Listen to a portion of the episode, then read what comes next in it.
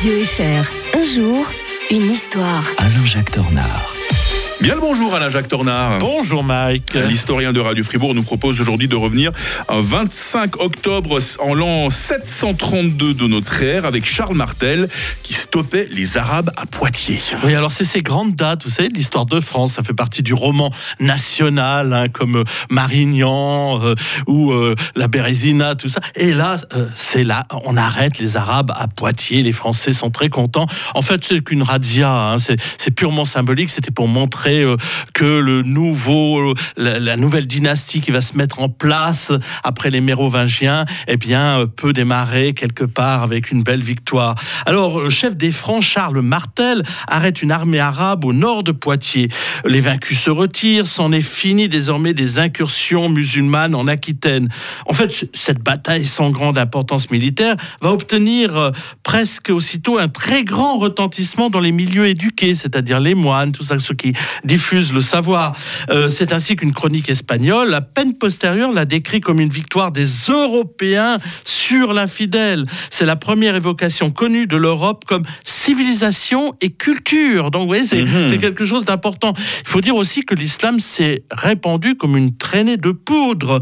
Euh, en- euh, si vous regardez bien, quand ils- les, les Arabes ont mis le pied en Espagne, ils ont mis sept ans, seulement sept ans, pour conquérir toute la Ouais, péninsule.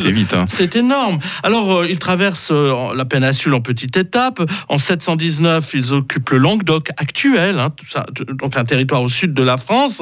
Et cette province entre les Pyrénées et le Rhône ça- s'appelle alors la Gothie, en souvenir des Visigoths, hein, bien entendu. Mhm. Euh, et les nouveaux venus sont arrêtés d'abord à Toulouse en 721 par le duc Eudes d'Aquitaine. Alors ils tournent alors leur regard euh, vers euh, le- l'est et prennent Nîmes, Arles. Vous voyez, donc ils s'éloignent vraiment de, de plus en plus.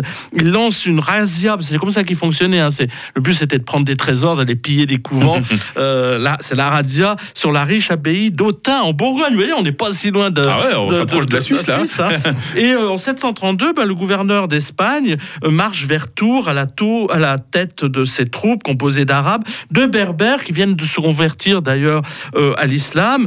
En fait, à nouveau, c'est pour mettre la main sur des, sur des trésors. Le duc d'Aquitaine s'allie avec d'autres guerriers euh, francs, euh, avec 30 000 guerriers. Et, le, et ce 25 octobre, enfin, qui est le premier jour du mois du ramadan, c'est tout à fait symbolique, Mhm. les, les musulmans se décident à engager la bataille, mais leur cavalerie légère et désordonnée se heurte à ce qu'on appelle un mur infranchissable que forment les guerriers francs à pied mais discipli- disciplinés et surtout bardés de fer, Mike.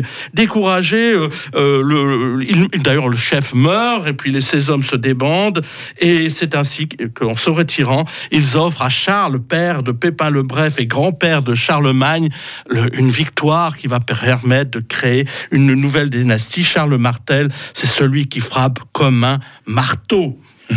Et voilà qui prépare d'ailleurs euh, la toute fin du même siècle la création du- de l'imp- de l'Empire, le nouvel Empire, comme si c'était daté à nouveau l'Empire romain. Histoire beaucoup plus récente demain avec euh, l'historien de Radio Fribourg. Nous serons en 2019 avec cette question à quoi sert encore l'OTAN? À demain, Jacques Tornard. Belle journée. À demain, belle journée.